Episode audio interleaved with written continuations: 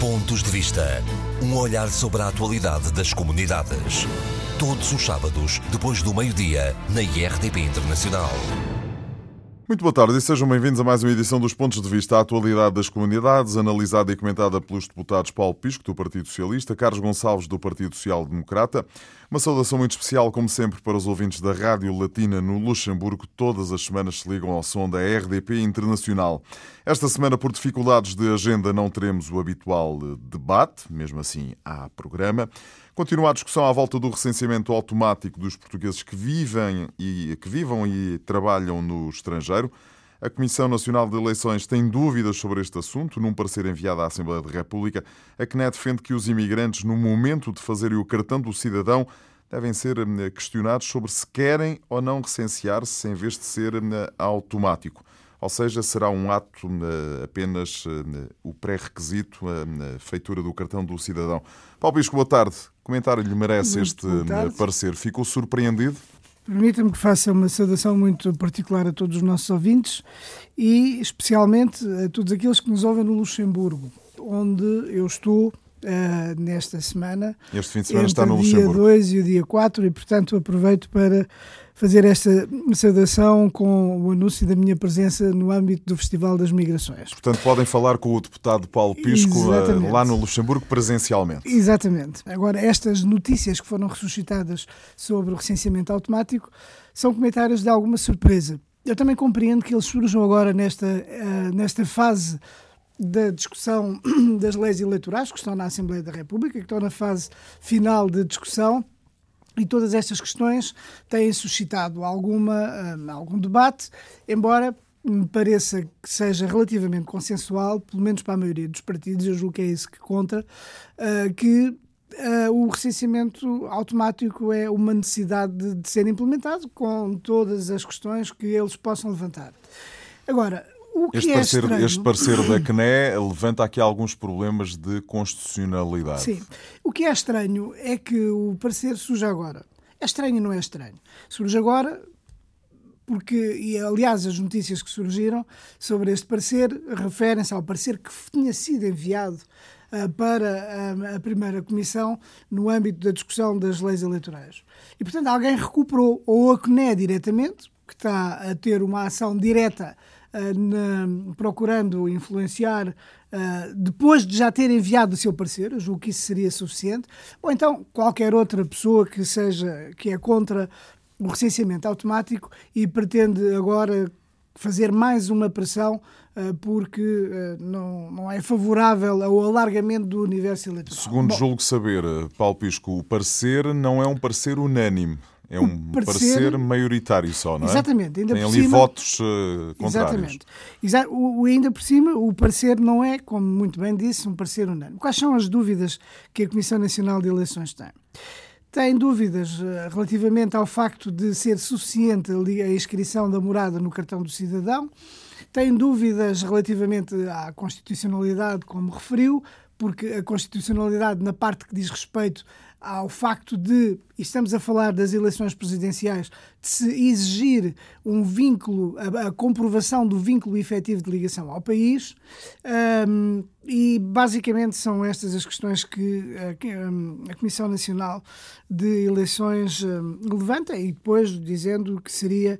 Uh, ah, e também levanta o outro problema que está uh, relacionado com um possível aumento da abstenção. A partir do momento em que há um empenho em que, uh, para que haja um aumento da participação eleitoral, um, e que há um consenso político na Assembleia da República, um consenso político, por exemplo, uma maioria, pelo menos política, na Assembleia da República, para que possa haver uma decisão que vá no sentido de, se implementar o recenseamento automático, eu julgo que este, estes argumentos, embora, enfim, nos façam refletir, mas eu julgo que aquilo que é verdadeiramente importante é que a Comissão Nacional de Eleições Uh, e que os outros partidos e os outros cidadãos compreendam que se trata aqui de criar uma situação de uh, igualdade de tratamento dos cidadãos em todos os atos de recenseamento e operações eleitorais. Paulo Pisco, uma, uma, questão direta. Mas, o parecer da CNE não é vinculativo. O parecer da CNE também não é vinculativo. Esta operação é uma operação que é uma mudança de paradigma, é uma, quase uma revolução que existe no universo eleitoral dos portugueses residentes no estrangeiro.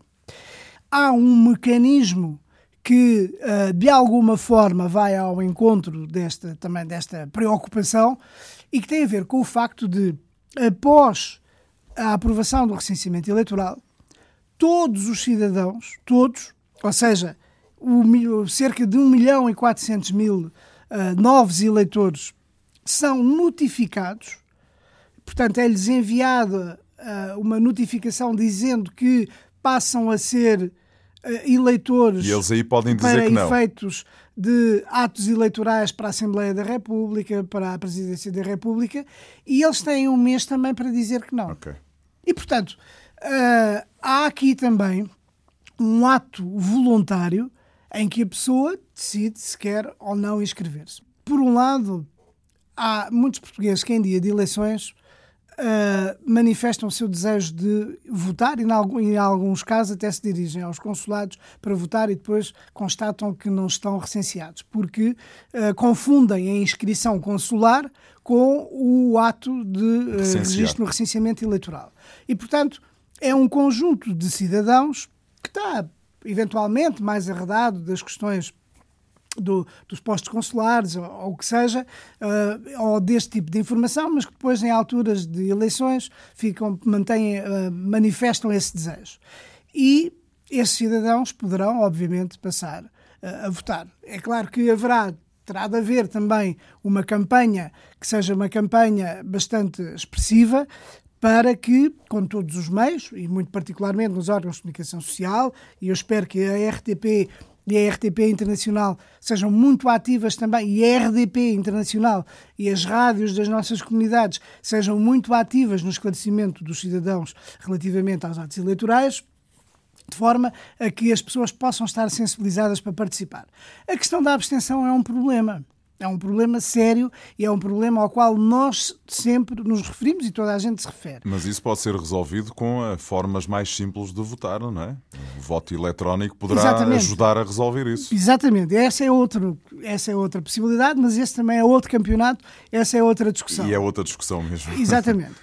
É óbvio que o argumento da, uh, do, do, aumento da abstenção é um, é um argumento válido é um argumento consistente e que nós devemos levá-lo em consideração. Para as eleições presidenciais, vamos lá ver. Uh, o nível de abstenção é da ordem dos 90 e tal por cento. Havendo um alargamento do universo eleitoral de cerca de 300 mil uh, eleitores, um como acontece agora, mil. para cerca de 1 milhão e 400 mil, é provável até que o nível de abstenção aumente. Mas também, se nós conseguirmos fazer com que, em termos absolutos, o número, o número de eleitores aumente, eu acho que isso já é uma grande vitória. Porque repara Paulo, uma coisa... só para terminarmos este, este capítulo da nossa, da nossa conversa, uh, acha que este é um assunto, em, o recenseamento automático, que vai avançar?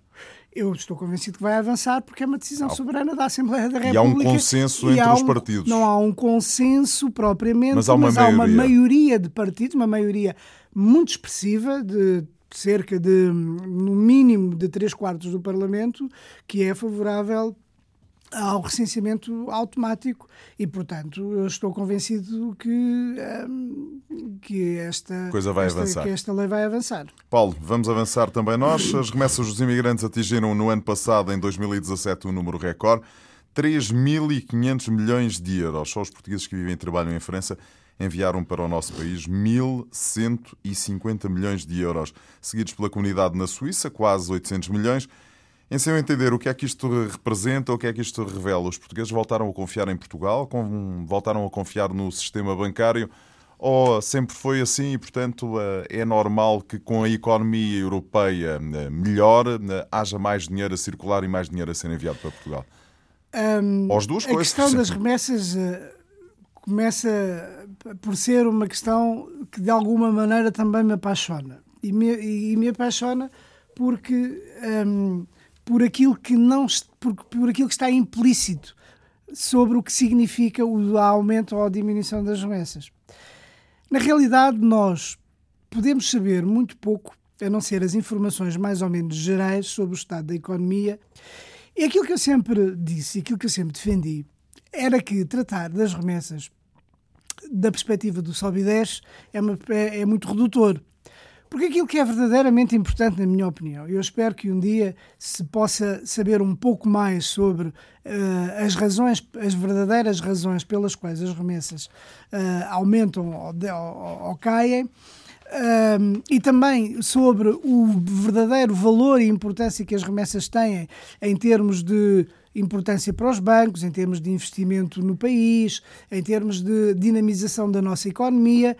E eu julgo que aí, nessas circunstâncias, é que uh, era necessário que nós conseguíssemos evoluir um pouco para conseguir perceber o valor verdadeiramente real e importante que têm as remessas para o nosso país. Agora, Sim, 3.500 quem... milhões de euros é muito Mas dinheiro, as remessas é? têm importância porque os portugueses que as enviam são mais importantes ainda do que as remessas e devem ser valorizados.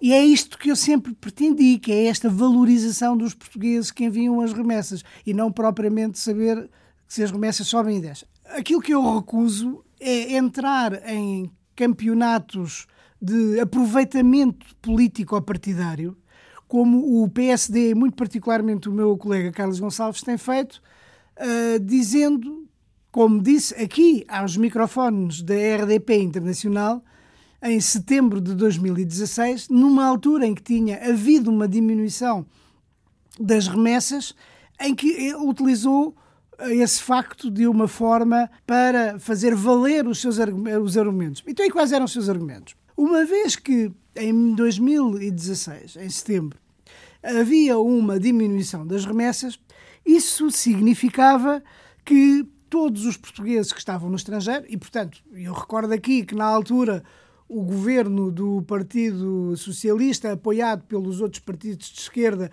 que o PSD sempre uh, diabolizou, sempre abominou, como se não fizessem parte da nossa democracia. Uh, na, naquela fase em que havia, ainda não havia um ano de governo, o facto de terem ter havido uma diminuição das remessas levou aqui o PSD, pela voz do meu colega Carlos Gonçalves, aqui aos microfones da RDP Internacional, viesse dizer que quem está no estrangeiro, estou a citar, vê que não tem razões para investir o seu dinheiro em Portugal. E as pessoas têm, dizia ele, o deputado Carlos Gonçalves, as pessoas têm cada vez menos confiança no país e a diminuição das remessas é um sinal claro da falta de confiança neste governo e no futuro do país. Ora bem, eu na altura, obviamente, eh, contestei este tipo de declarações porque eu nunca fui favorável a um aproveitamento partidário da questão das remessas, porque há outras razões. Agora, se formos seguir a lógica deste raciocínio, desta argumentação, bom, então aquilo que nós temos que aquilo que nós temos de concluir é que a confiança no governo e a confiança no futuro do país está ao maior nível de sempre. Por uma razão muito simples, é que este volume de remessas que ultrapassam os 3, eh, portanto, relativos a 2017, que ultrapassam os 3,5 mil milhões de euros, é o mais alto de sempre. E, portanto, se é uma questão de confiança ou não. Mas não faz essa leitura, então. Agora, não faço essa leitura, embora seja uma leitura que se pode, possa ser feita. Na realidade, mais do que. É claro que há uma questão de confiança. É óbvio que há uma questão de confiança. Há uma, há uma questão de confiança na economia, porque hoje, quando vamos ver os dados sobre a confiança dos cidadãos na economia, ele está, ela está ao mais alto nível. Sim. Há um outro facto que é verdadeiro, que se pode daqui inferir, é que a economia portuguesa está muito bem hoje está a crescer acima de todos de todas as expectativas, está com um crescimento de 2,7%. Uh, ah, temos uma a dívida que é a mais baixa do déficit. déficit. Temos uh, o, a, dívida, a, dívida, a dívida que é um problema ainda. Que é, ainda é um problema, mas também tem vindo a baixar de forma consistente. Temos o desemprego, que soubemos os dados, creio que ontem ou anteontem, os dados do desemprego, porque pela 8%. primeira vez baixam a barreira dos 8%, estão nos 7,9%. Temos um crescimento do emprego também, da criação líquida de postos de trabalho. Um, Portanto, temos está tudo um a correr aumento, bem. Globalmente, temos um aumento os portugueses que vivem e trabalham no estrangeiro enviam mais dinheiro. uma confiança enorme por parte dos investidores internacionais no nosso país. Aliás, esse foi um dos temas que foi o tema central na audição ao Ministro dos Negócios Estrangeiros uh, que se realizou na passada quarta-feira. Ainda quero falar uh, sobre isso. Porque foi referido, e eu referi lá, que de facto todos nós nos devemos orgulhar do momento que a nossa economia vive, porque neste momento a AICEP tem em carteira uh, mais de 50 projetos que têm um valor global, portanto, está a acompanhar esses projetos de investimento que têm um valor global superior a 2,5 mil milhões de euros. E podem vir a criar até 10 mil postos de Exatamente, trabalho. com uma, altamente um potencial, qualificados. Exatamente, muitos deles altamente qualificados uh, no âmbito do setor de serviços, do setor inovador, do setor tecnológico. Uh, isto são dados que revelam o bom momento que Portugal atravessa economicamente e são dados que revelam também que, em termos europeus, de facto, a economia está a ter um desempenho muito melhor daquele que tinha. Portanto, tudo junto dá anos. este recorde. Tudo junto, eu julgo que uh, leva a que as pessoas mandem, enviem o seu dinheiro para Portugal. E mais uma vez, obviamente, particularmente em relação à Europa, a França e a Suíça são os países de onde provém o maior volume de remessas. E há um outro dado que eu julgo que é também de assinalar, que é o facto de voltarmos a, a ter a ver um aumento das remessas provenientes também de Angola numa percentagem muito expressiva. muito expressiva. E, portanto, depois de ter havido uma quebra de quase 50%, mas isso, mais uma vez, é, tinha a ver com problemas internos. De, como, diria, própria... como diria Bill Clinton, é a economia. Portanto, exatamente. Portanto, aquilo que hum, aquilo, eu acho que o aumento das remessas para estes níveis foi um bom momento para voltar a, escrever, a esclarecer este tipo de, de questão. Está tem a ver com a importância e com, e com, com a Paulo, temos três minutos até ao final do programa. Já falou aí na audição de Augusto Santos Silva, ao Ministro dos Negócios Estrangeiros, que esteve outra vez no Parlamento na passada eh, quarta-feira.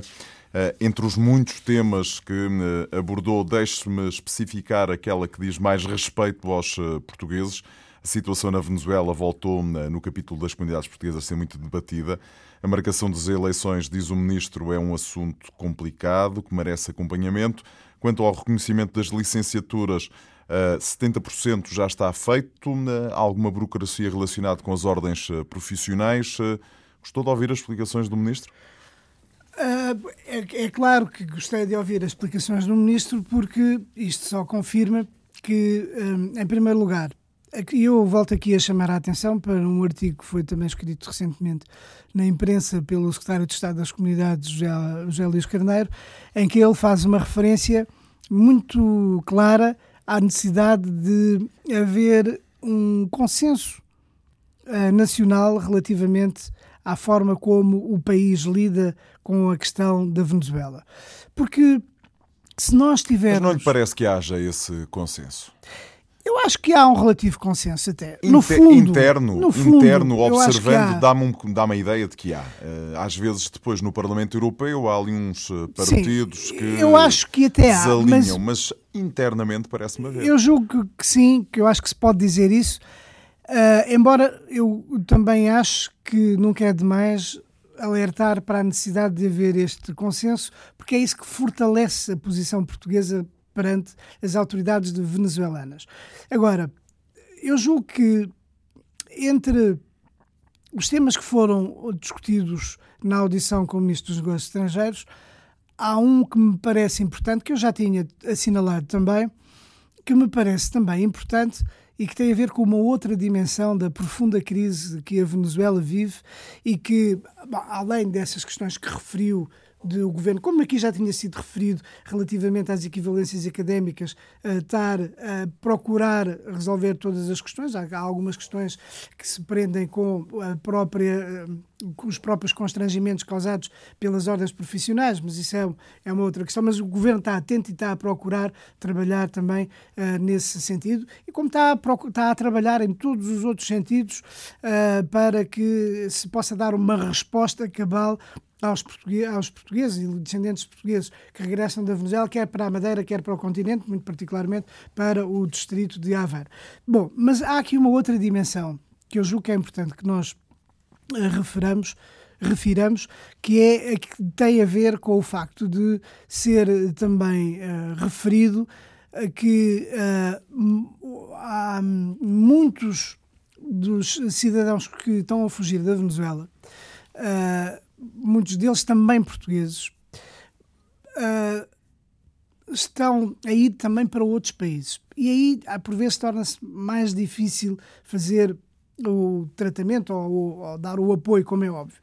Mas, na realidade, há neste, num, numa na saída num, em grande quantidade que está a verificar-se da Venezuela pelas fronteiras do Brasil ou da Colômbia, por exemplo. É óbvio que existem também portugueses ou descendentes de portugueses nesse uh, fluxo de pessoas que estão a sair da Venezuela porque não aguentam Tivemos esta condições. semana, de resto, reportagem na RDP Internacional uh, desses, desse fluxo, com o correspondente da, da, da, RDP Internacional no Brasil a viajar para lá. Exatamente. Ou, ou aqueles que estão a chegar à Espanha. E os nossos postos consulares têm uh, registado um aumento dos cidadãos portugueses ou de origem portuguesa a inscreverem-se nos postos portugueses, muito particularmente em Madrid, mas também noutros, como Vigo, Sevilha ou Barcelona. E, portanto, esta outra dimensão que foi referida uh, de uma maneira mais acentuada na reunião uh, regimental com o Ministro dos Negócios Estrangeiros, eu julgo que ela merece uh, atenção, merece destaque, porque esta é outra dimensão do problema. E até agora o Governo tem procurado agir tanto quanto lhe é permitido e com a maior intensidade possível em, em todas as frentes, na frente da relação com o governo na Venezuela, na relação direta com as nossas comunidades, um, na Venezuela, portanto, no país, dirigindo-se diretamente aos portugueses que estão em todos os Estados, através das associações, através da mobilização dos nossos postos diplomáticos e consulares, etc. E também eh, movendo-se na outra frente, que é dar apoio aos que regressam, eh, seja à Madeira, seja ao continente. E também na frente europeia. Agora temos aqui uma nova frente que eu acho que deve ser levada em consideração, porque entre no, no, fluxo de imigrantes que estão a sair para a Colômbia, para o Brasil ou que vêm para a Espanha, facilidade da língua, ou para outros países, é, é claro que nós também temos que estar atentos a esta outra vertente da crise que se vive na Venezuela. Paulo Pisco, bons contactos com a comunidade portuguesa no Luxemburgo. Muito obrigado. Carlos Gonçalves, boa tarde. O Ministro dos Negócios Estrangeiros esteve esta semana no Parlamento. Começamos exatamente por aí. Entre os vários assuntos abordados, falou-se outra vez na situação da Venezuela. Diz Augusto Santos Silva que as eleições presidenciais podem ser um problema muito grave sobre os regressados a Portugal e não só. O governo português está a acompanhar a situação, disse o Ministro. Carlos Gonçalves, boa tarde. Sei que colocou várias questões eh, ao eh, responsável pela pasta da diplomacia portuguesa. Ficou esclarecido com as respostas? Olha, em primeiro lugar, permita-me que saúde o auditório do ponto de vista, nomeadamente uh, os ouvintes da Rádio Latina Luxemburgo, onde eu me vou encontrar para participar em mais um festival das migrações. O Luxemburgo é um país, digamos, pioneiro nisto que são iniciativas de um grande festival que, no fundo, permite a representação e a divulgação das culturas no conjunto de comunidades que vivem, neste caso, no Grão-Ducado. O, o, o, Ministro dos Negócios Estrangeiros, às perguntas que eu lhe fiz, não me respondeu a nenhuma. Pediu ao Secretário de Estado das Comunidades para responder e eu já lá irei. É evidente que a questão da Venezuela foi um dos temas que o PSD escolheu para iniciar o debate. Nós estamos relativamente preocupados com a situação, uma situação que, através do meu colega José Cesário, recentemente conseguimos que chegasse à própria comunicação social e à opinião pública. Eh, temos situações dramáticas a ser vividas pelos nossos compatriotas naquele país. Chamamos a atenção que não se pode desvalorizar a gravidade desta situação aquilo que o Sr. Ministro disse em relação às, às, eleições que o Paulo Sérgio agora referiu poderão, como é evidente, agudizar a situação. Ou seja, Temos eleições hoje... que estariam marcadas para 22 de abril, mas podem eventualmente vir a ser adiadas, já que uh, há negociações entre uh, quem está no poder e a oposição para que elas uh, sejam adiadas. Vamos aguardar, não é? É, vamos aguardar, mas o problema é que durante este período em que estamos a aguardar, o que é que está a acontecer? Está a acontecer que há portugueses a, a sair da Venezuela, os que conseguem sair, que é extremamente difícil.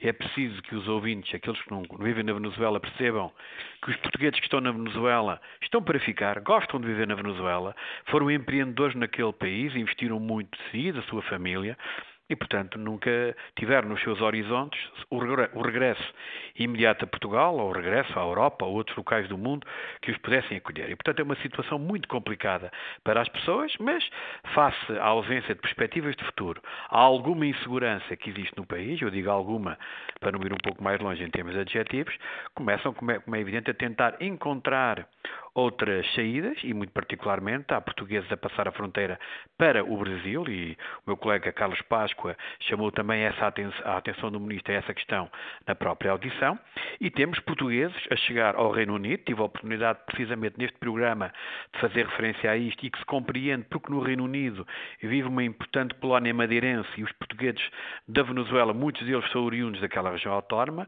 o mesmo está a acontecer, muito particularmente uh, em Espanha, eh, precisamente na área consular de Barcelona, ou seja, com destinos mais prováveis, Barcelona e Valência.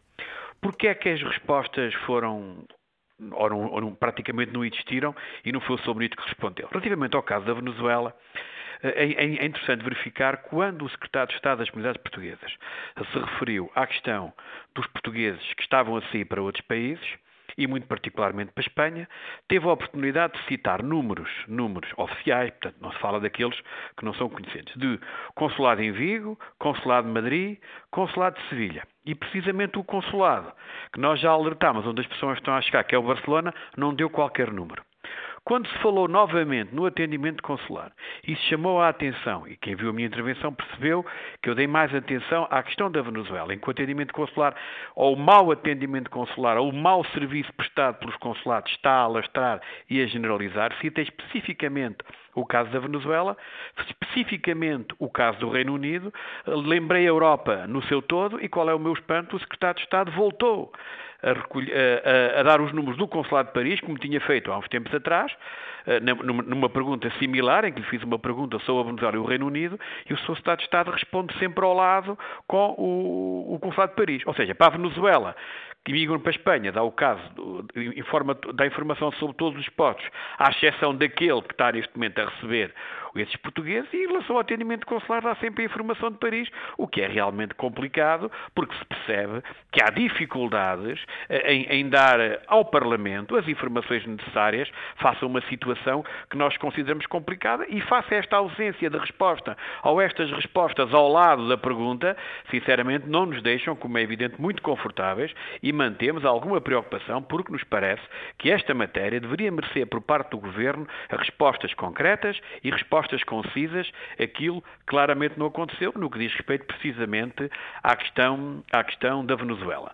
Sobre outras matérias, sobre a rede consular, acho que os ouvintes já perceberam, nós fizemos um conjunto de perguntas e a resposta veio para o Consulado de Paris. Acho que os ouvintes do programa Pontos de Vista já devem estar um pouco cansados de ouvirem sempre falar do Consulado de Paris, onde eles, na maioria, não residem perto desse consulado.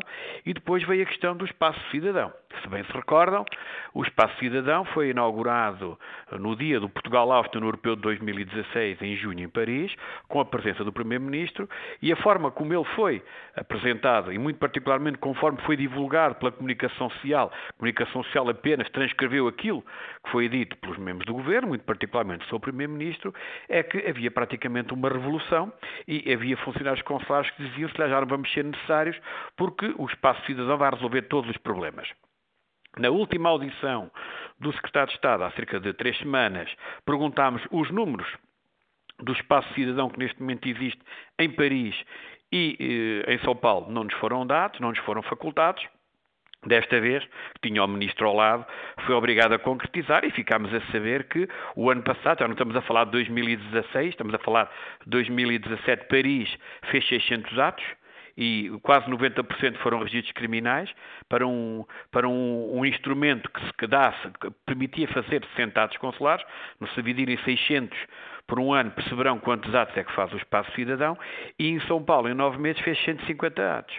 E, portanto, aquilo que aparentemente era a solução para todos os problemas da rede consular está-se a revelar um autêntico fracasso e o problema nem é tanto o fracasso, o problema é as expectativas que foram criadas aos portugueses no mundo e muito particularmente a dois países que, aos quais foi prometida a abertura de espaço cidadão e que ainda não se concretizou. Uma foi na Bélgica, eu estava presente, estava o Ministro dos Negócios Estrangeiros presente, em que face às queixas da comunidade portuguesa na Bélgica, face às dificuldades de atendimento da secção consular, foi prometida a a abertura do espaço cidadão e o Reino Unido, que aguarda, como é evidente também, a abertura do espaço cidadão. Agora ficamos a saber com estes números se Paris só consegue, só consegue fazer 600 atos e 90% para o registro criminal. Acho que os ouvintes dos pontos de vista já perceberão que eh, é um, um instrumento que, infelizmente, não está adaptado a uma realidade muito específica, que é a realidade das comunidades portuguesas e que obriga para os atos consulares mais importantes, que é os documentos de identificação, que é os atos de registro civil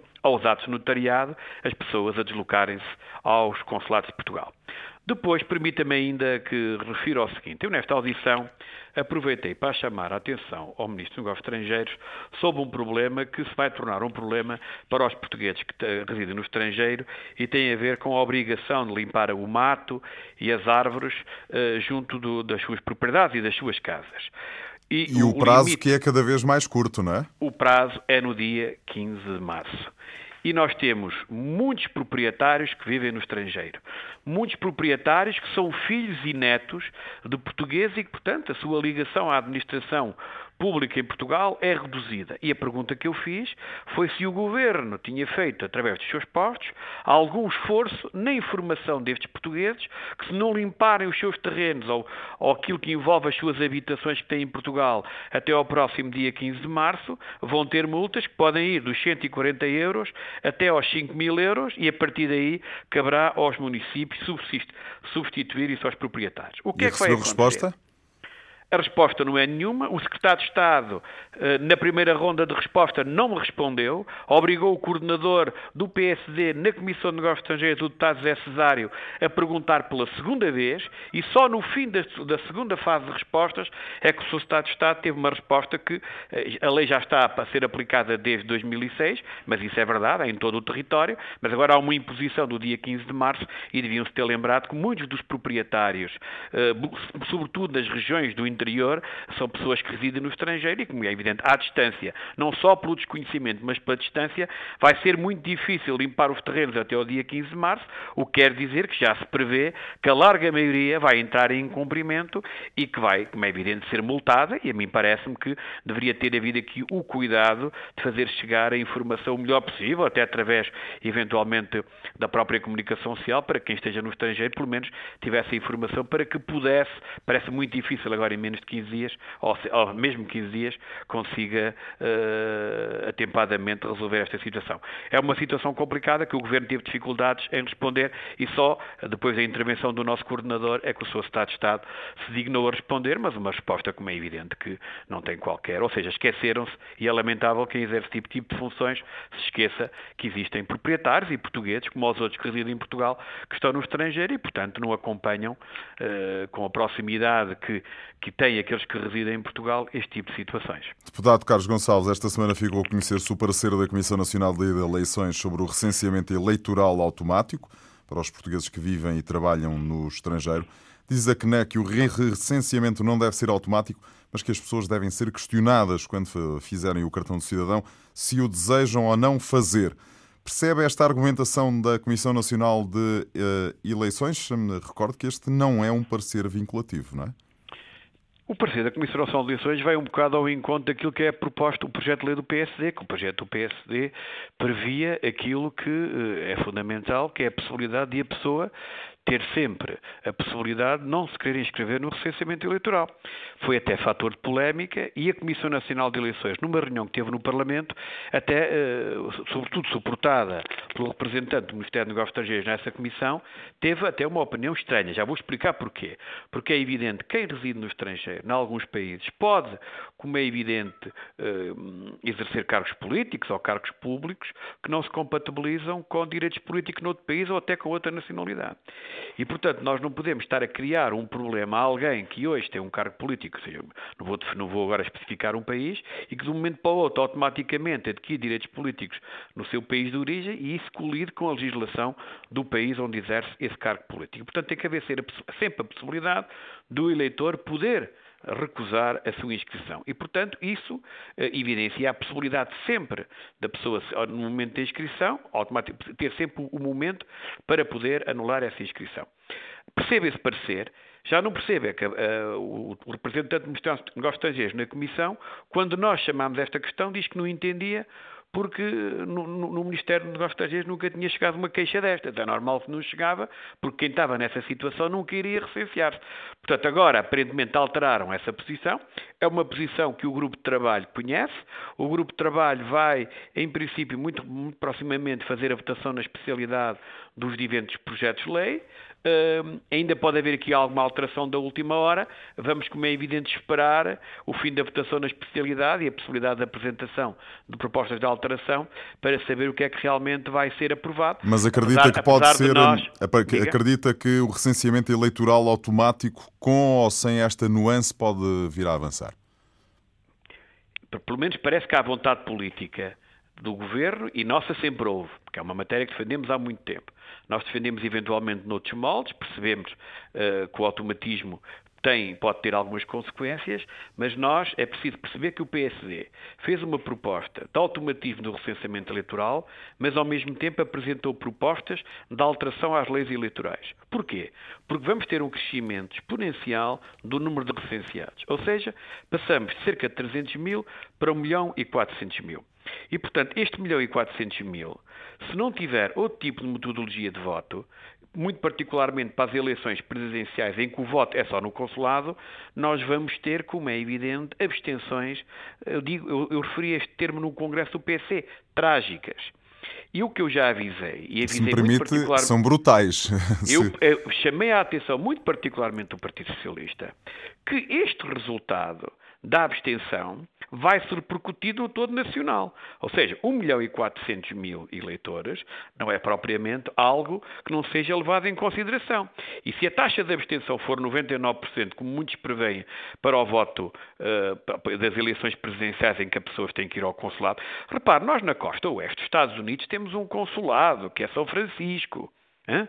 Acha que as pessoas que vivem lá, em, fazem nas montanhas, vão fazer 300, 500, 1000, 2000 quilómetros para ir votar a São Francisco? Não o farão. Se em Portugal, ao virar da esquina, não vão à urna e temos taxas de abstenção elevadíssimas, estão à espera que Portanto, isto só se vai resolver com o voto eletrónico, ou seja, recenseamento automático mais voto propomos, eletrónico. Nós propomos, a nossa ideia à partida era o voto eletrónico, foram feitas um conjunto de considerações e de pareceres e de ideias porque, por causa de questões de segurança e que nós podemos entender, por isso a nossa proposta prevê um estudo, e aí o Partido Socialista também acolhe essa ideia, um estudo rápido para perceber da viabilidade do voto eletrónico. E repito, no estudo aqui hoje, online, não há voto eletrónico em urna, porque isso não interessa a ninguém, porque é a mesma coisa que o voto presidencial e, portanto, não vai, neste caso, permitir uh, que haja mais pessoas a votar, mas neste momento em que não há voto eletrónico deve ser o caminho, pronto, mas eu sou um convencido do voto eletrónico há muitos anos,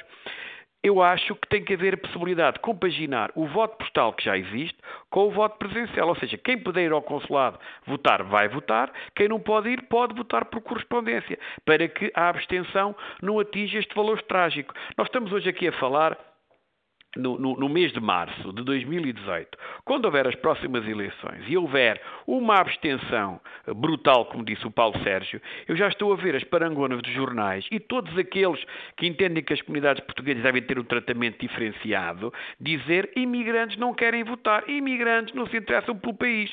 E é isso claramente que nós temos que evitar e aparentemente, pronto, não é este o sentido, porque repare, nós estamos no Parlamento a trabalhar uma matéria na especialidade.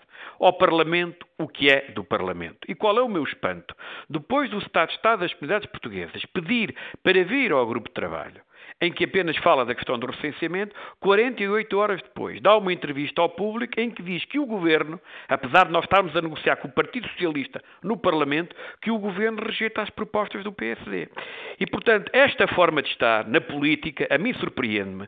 E o Sr. Secretário de Estado, quando estamos a falar de direitos políticos, estamos a falar de direitos políticos que não são eventualmente no círculo eleitoral dele. Não é o Porto que vota é o Brasil, é os Estados Unidos, é a França e a Austrália. E, portanto, é preciso ter em consideração que as pessoas que estão na Austrália, que estão no Brasil ou que estão na França, já não vivem eventualmente no Porto ou em Castelo Branco, que é, é o meu conselho, mas os seus pais e os seus avós viveram lá e tiveram que sair porque o país não lhes deu condições. E, independentemente disso, ainda estão muito ligados a Portugal. E, portanto, como portugueses que são, um direito inerente da cidadania, têm que ter condições para votar. Portanto, vamos aguardar para a votação na especialidade, mas desde logo eu estou muito preocupado porque se avançar o, o, recenseamento automático tal e qual como ele está e se não forem aprovadas as propostas de alteração às leis eleitorais que o PSD apresentou, vamos ter muito particularmente para as eleições, para as futuras eleições presidenciais, uma abstenção que, por amor de Deus, vai ser dramática para a imagem das comunidades portuguesas, mas para a imagem de um país e de alguns partidos políticos que ainda não entenderam, independentemente de termos quase 50 anos de democracia, e ainda não entenderam que, apesar de termos um mundo cada vez mais global, que Portugal é o seu povo. E, por amor de Deus, não queiram que Portugal seja apenas o seu território, porque se assim fosse, nós nunca teríamos tido a história que tivemos e que temos tanto orgulho em revelar eh, aos nossos amigos por todo o mundo que fomos um país com uma história muito grande e que fomos um país global há, há séculos. Aparentemente, alguns entendem que a globalidade é só para alguns e que os imigrantes devem ser filhos, não sei de quem, porque não são entendidos em pé de igualdade, muito particularmente em direitos direitos cívicos e, neste caso, direitos políticos. Deputado Carlos Gonçalves, por fim, vamos eh, olhar para as remessas dos eh, imigrantes, que em 2017 bateram todos os recordes. 3.500 milhões de euros eh, foi o volume transferido para Portugal, com a França e a Suíça à frente e com um aumento interessante das remessas dos portugueses que vivem e trabalham em Angola, o que não deixa de ser surpreendente, pelo menos para mim. Ficou eh, surpreendido com este aumento quase 7% em relação a 2016 e cerca de 30% quando comparamos com o ano de 2012? Isto é assim, eu não posso ficar surpreendido. Surpreendido fiquei porque é que este tipo de crescimento que vinha a acontecer regularmente já há muitos anos, praticamente desde 2002, 2001, 2001 foi um ano de pico, depois voltou a baixar em 2002. Ter, como é evidente, a partir, de, a partir de 2016, ter vindo a diminuir. Portanto, estamos a retomar a normalidade, normalidade essa que também acontece pelo facto de termos o, o, os países em que vivem as nossas comunidades a crescer bastante, muito particularmente na Europa, que até a própria França, que estava com algumas dificuldades, começa a ter um crescimento pequeno, mas um crescimento positivo, e países, muito particularmente a Angola, em que a situação aparentemente estará a inverter depois de um momento difícil. E, portanto, estamos a retomar a normalidade. Agora, aquilo que me surpreendeu, e muito, e muito, é que eh, a história das remessas é bem diferente. Nós tivemos uh, valores muito superiores àquele que agora dizem que é único. Nós tivemos no ano 2000 valores que ultrapassaram os 4 milhões e meio. Tivemos nos anos 90 valores a 7 milhões, mais do dobro deste ano. E aparentemente, aparentemente, agora há alguém que decide que é extraordinário, que este é o maior número de sempre. Eu, sinceramente, as comunidades portuguesas não passaram a existir desde que o Dr. António Costa assumiu a governação. As comunidades portuguesas já existem há muitos anos. E como existem há muitos anos, e não, basta, não é preciso ir muitos anos atrás para perceber que este valor de crescimento é importante, devemos referi-lo. Agora dizer que é o valor mais, mais, eh, mais disse bateu todos os recordes, o Paulo Sérgio, Foi o que eu li. Disse é porque o leu. Li. Isto é realmente um li, recorde. Li não só, é... deixe-me só explicar aos nossos ouvintes, eh, para não ficarem a achar que o problema é do jornalista e da interpretação do jornalista, ouvi o secretário de Estado das Comunidades eh, Portuguesas, José Luís Carneiro, dizê-lo de viva voz. Olha, então eu, isto é talvez um recorde em termos de erros de números num membro do governo na área das comunidades portuguesas. Nunca ouvi algo assim, mas bom, tudo bem. Neste momento eu acho que há uma tentativa clara de limpar um passado. Eu já disse no outro dia aí nesse programa, uh, houve outros secretários de Estado de vários partidos, até referi os secretários de Estado do, do, Partido Socialista, António Braga e o falecido José Lelo. Uh, cada um tem a sua forma de estar na política e pronto, este é mais um exemplo que é um número que não tem, que não, não não se coaduna com a realidade. Entendo Agora, que, é um Carlos Gonçalves, positivo, que há aqui, entenda que, que há aqui um aproveitamento político que não faz grande sentido por parte deste governo, é isso? Eu acho que nem há um aproveitamento político. Eu, coisa, eu acho que há coisas que na política não se fazem.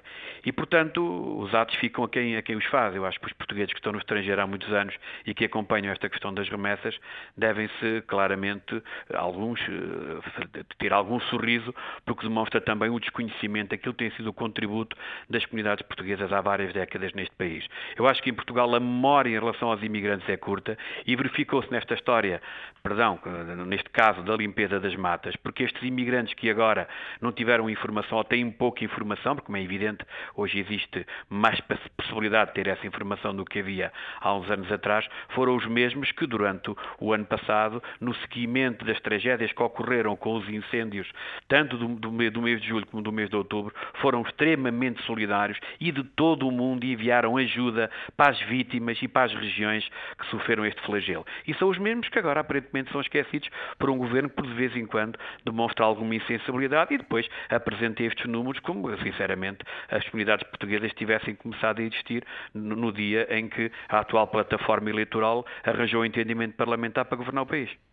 Carlos Gonçalves, boa viagem para o Luxemburgo, bons contactos com uh, os nossos uh, também ouvintes uh, que vão seguramente cruzar-se consigo lá no Grão Ducado. Muito obrigado, muito obrigado. Um abraço e até para a semana. Até para a semana. Pontos de Vista. Um olhar sobre a atualidade das comunidades. Todos os sábados, depois do meio-dia, na IRTP Internacional.